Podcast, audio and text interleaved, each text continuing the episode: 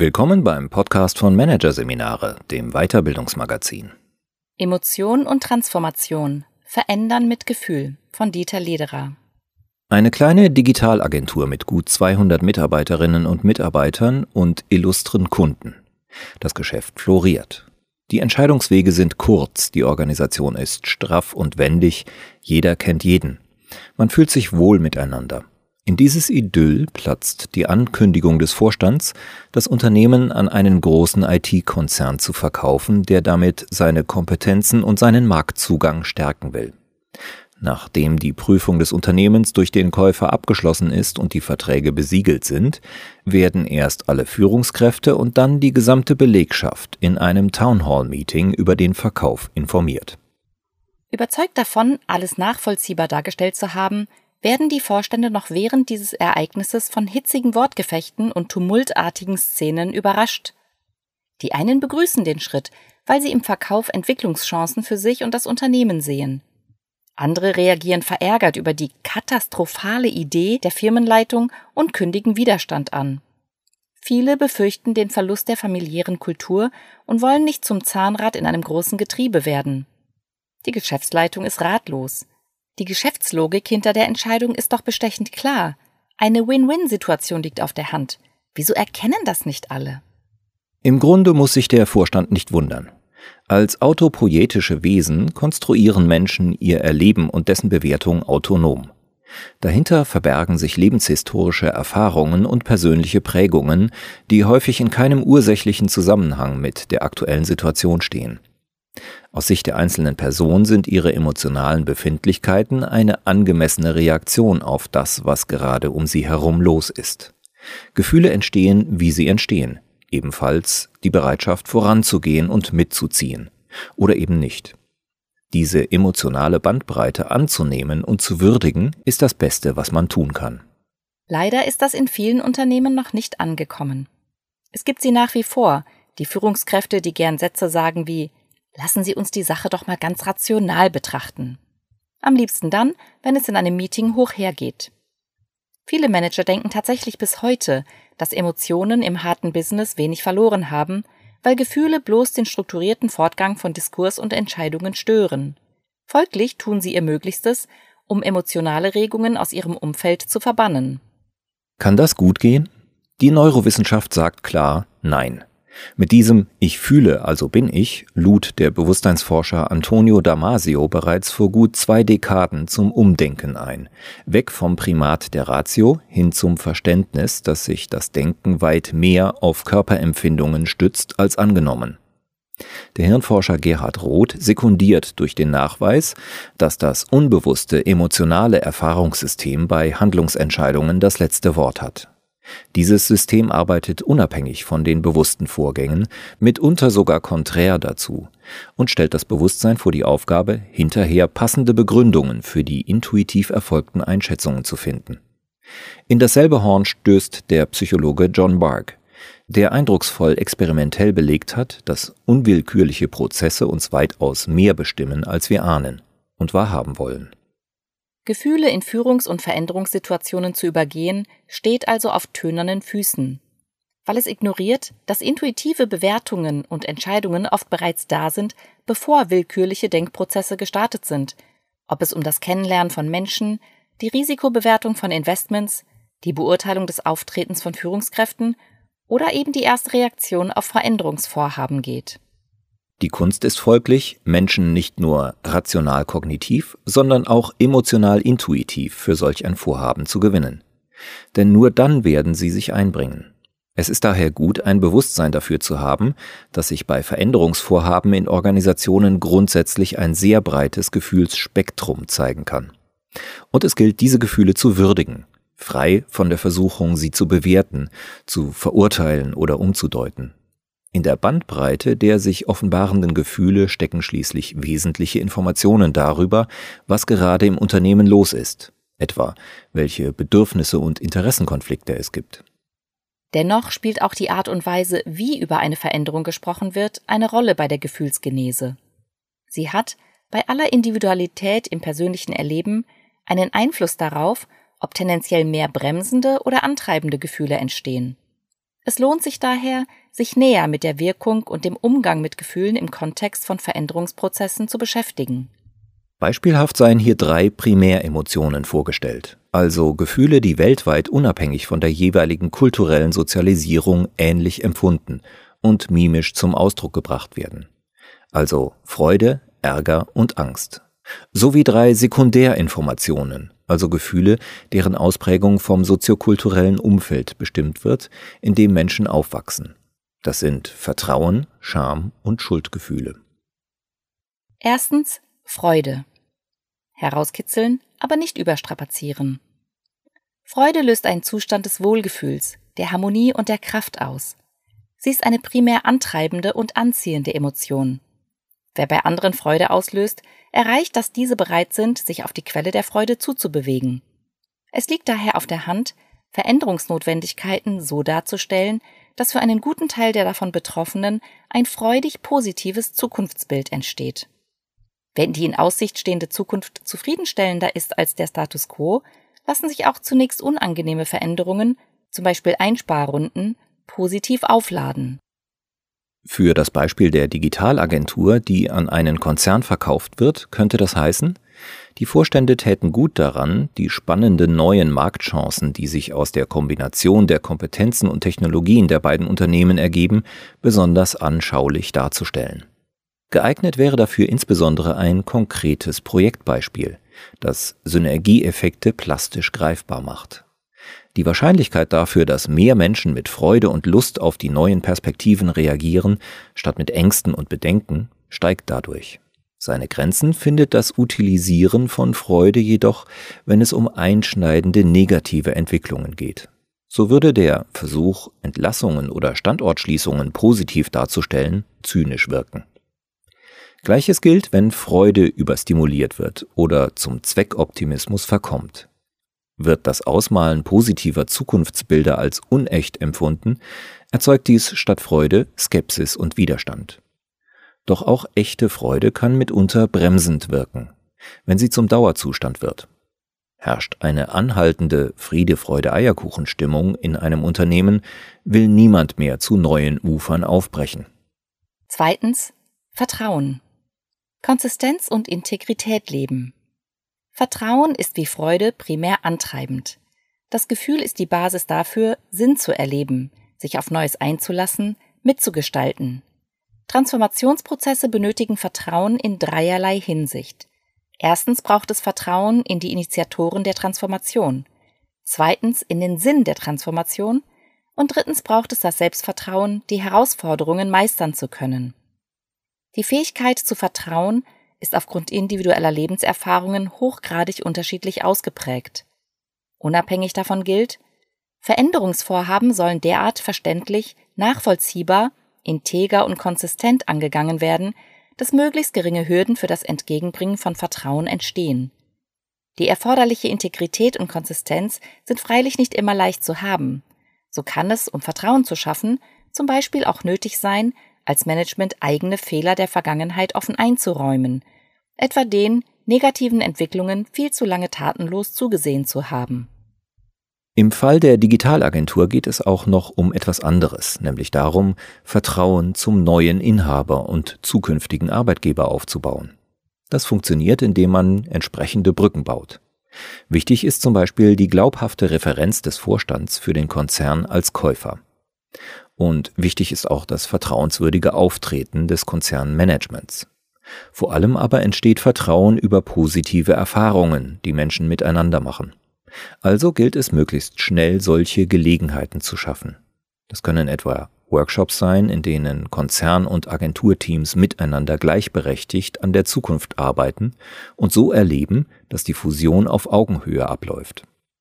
Der Fokus auf den Aufbau von Vertrauen von Anfang an ist essentiell, denn ausbleibendes oder verloren gegangenes Vertrauen wieder aufzubauen, ist ein mühsames und langwieriges Unterfangen, das einmal mehr nur mittels sehr vieler uneingeschränkt positiver Erfahrungen gelingen kann. Grenzen findet Vertrauen allerdings dort, wo der Glaube an die guten Absichten anderer und die Sinnhaftigkeit von Gegebenheiten und Veränderungen in Naivität oder Fatalismus übergeht. Drittens Ärger. Dissens klären. Ärger setzt viel Energie frei und treibt massiv weg von seinem Auslöser, da Menschen Ärger vermeiden möchten. Das Gefühl ist also ein primär bremsendes, in Einzelfällen allerdings auch ein antreibendes. Das heißt, Ärger kann kurzzeitig als Beschleuniger genutzt werden. In einem ersten Schritt gemeinsam Zustände anzugehen, die viele Mitarbeitende seit langem nerven, ist zum Beispiel ein guter Ansatzpunkt, um Menschen für später vielleicht auch weitreichendere Veränderungen zu gewinnen. Als längerfristiger Motivator ist Ärger allerdings ungeeignet. Toxisch wird es, wenn sich der Ärger gegen die Transformation selbst richtet. Auch dann wäre es jedoch ein großer Fehler, das Gefühl wegreden oder ignorieren zu wollen. Vielmehr gilt, es als Signal zu würdigen, zu analysieren, welche Ursachen ihm zugrunde liegen und dann nach einer Lösung dafür zu suchen. Das kann die Bremswirkung von Ärger in eine vorantreibende Wirkung umkehren. Im Beispiel der Digitalagentur könnte auf zwei Arten mit dem Ärger umgegangen werden. Den Ärger, den diejenigen empfinden, die schon lange damit gehadert haben, in ihrem Unternehmen zu wenig Entwicklungsmöglichkeiten zu haben, könnte man aufgreifen, um die Vorteile herauszustreichen, die die Fusion auch für jeden Einzelnen hat. Den Ärger, den andere darüber empfinden, dass die Firmenleitung das Unternehmen verkauft hat, gilt es dagegen zum Anlass zu nehmen, genau nachzuforschen, welche Vorbehalte es gegen den Verkauf im Einzelnen gibt, diese ernst zu nehmen und sich dann darum zu bemühen, den Dissens auszuräumen. Viertens. Angst. Sorgen besprechen. Angst ist eine elementare und machtvolle Überlebensreaktion, die auf Gefahren und Bedrohungen hinweist. Sie treibt Menschen oft in die Vermeidung dessen, was die Angst auslöst. Seltener treibt sie sie auch dazu an, den Angstauslöser zu bekämpfen. Insofern kann auch Angst ein Aktivator sein, allerdings nur in begrenztem Maß. Sorgen sich Mitarbeitende beispielsweise um die Zukunftsfähigkeit ihres Unternehmens, weil man sie über ungünstige Entwicklungen der Geschäftszahlen auf dem Laufenden hält und sich um Transparenz bemüht, dann kann das die Wahrscheinlichkeit erhöhen, dass sie sich für Veränderung öffnen. Als Motivator kann Angst allerdings nur kurzzeitig positiv wirken und auch nur dann, wenn sie nicht überhand nimmt. Vor allem stabilitäts- und sicherheitsorientierte Menschen reagieren oft intensiv auf eine gefühlte Bedrohung. Ist das Unternehmen selbst auf Sicherheit und Bewahrung gepolt, kann es sogar sein, dass ein Großteil der entsprechend sozialisierten Mitarbeitenden jedweden Wandel automatisch als Verrat an der Kultur betrachtet und große Ängste entwickelt. Um die Ängste, die im Kontext von Veränderungen entstehen, wahrzunehmen, sind feine Antennen gefragt. Denn häufig werden Befürchtungen nicht explizit zur Sprache gebracht. Manchmal werden auch andere als die tatsächlichen Gründe vorgeschoben. Im Kontext von Change-Prozessen tun Unternehmen daher gut daran, vertrauliche Rahmen zu schaffen, in denen es leichter fällt, Ängste frei zu äußern. Die Agentur, die vor der Übernahme durch einen Konzern steht, wäre unterdes gut beraten, die mögliche Existenz von Ängsten und Bedenken sofort proaktiv anzusprechen, verbunden mit der Bitte, diese gegenüber den jeweiligen Führungskräften zu thematisieren, um gemeinsam über Lösungen nachdenken zu können. Dies gelingt freilich nur, wenn die gelebte Kultur das dafür nötige Vertrauen rechtfertigt. Fünftens Schuld und Scham. Wertschätzung zeigen. Schuld und Scham sind Gefühle, die im Rahmen von Veränderungsprozessen oft auftreten. Wer glaubt, neuen Anforderungen nicht genügen zu können, kann leicht solche Gefühle entwickeln.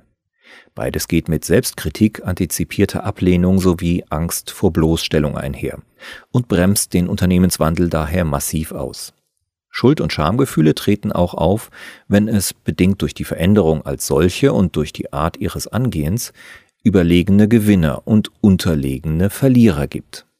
Oder wenn vergangene Leistungen und Errungenschaften in Veränderungsprozessen abgewertet werden.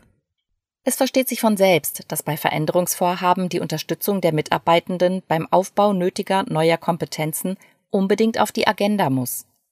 Ein wichtiger Punkt, um Schuld- und Schamgefühle einzudämmen, ist aber auch die Würdigung von bisherigen Erfolgen samt der dahinterstehenden Leistung und der vorhandenen Kompetenzen. Für die Digitalagentur aus dem Beispiel könnte das heißen, das bisher Erreichte samt der wertvollen Beiträge der Beteiligten klar herauszustellen und damit den Blick auf die eigenen Stärken zu richten. Und wenn von beiden Seiten wirklich glaubhaft vermittelt werden kann, dass der Merger unter Gleichen stattfindet, sollten Fantasien von Siegern und Besiegten gar nicht erst aufkommen. Trotz allem bleibt unterm Strich die Erkenntnis, es gibt kein Patentrezept für die emotionale Zustimmung von Menschen in Veränderungssituationen. Gefühle können weder herbeigeredet noch verordnet werden. Führungskräfte können über die Wahl ihrer Mittel nur die Wahrscheinlichkeit erhöhen, dass eher antreibende als bremsende Gefühle stimuliert werden, und sie können die unwillkürlich auftretenden negativen Gefühle bis zu einem gewissen Grad konstruktiv aufarbeiten und kanalisieren. Damit das gelingen kann, braucht es die bewusste Abkehr von der häufig in Unternehmen vorherrschenden dysfunktionalen Rationalitätsdoktrin. Es braucht die Akzeptanz, dass Gefühle das Geschehen um uns herum wesentlich mitbestimmen. Und es braucht die Fähigkeit, Gefühle zu antizipieren, wahrzunehmen und stimmig damit umzugehen. Kurzum, Empathie. Zur Empathie gehört zunächst die Einfühlung in sich selbst, dann die Einfühlung in andere, und zwar in genau dieser Reihenfolge. Denn nur wer sich selbst spürt und seine intuitiven emotionalen Verhaltens- und Reaktionsmuster kennt, kann auch andere spüren sowie deren Befindlichkeiten wahrnehmen und einordnen.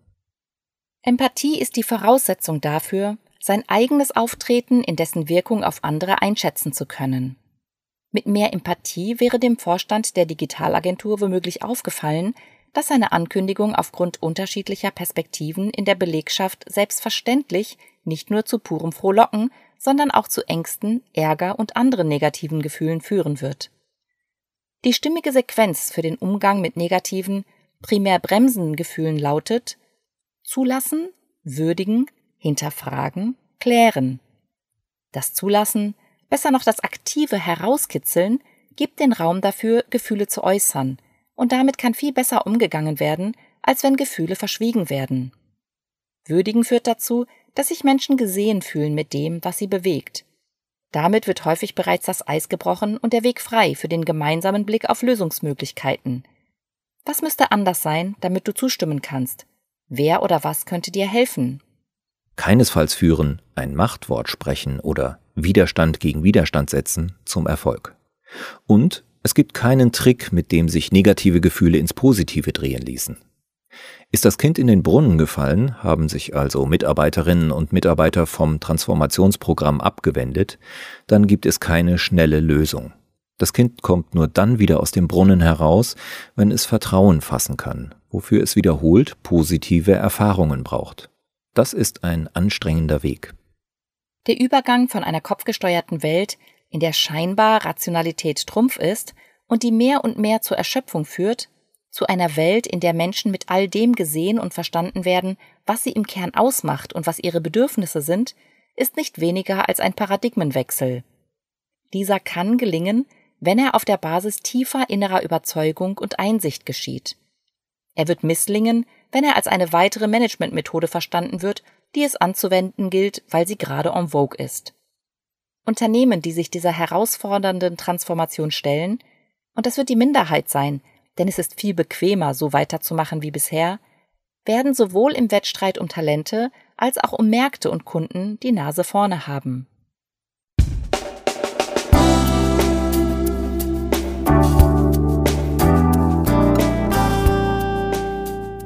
Sie hörten den Artikel Emotion und Transformation.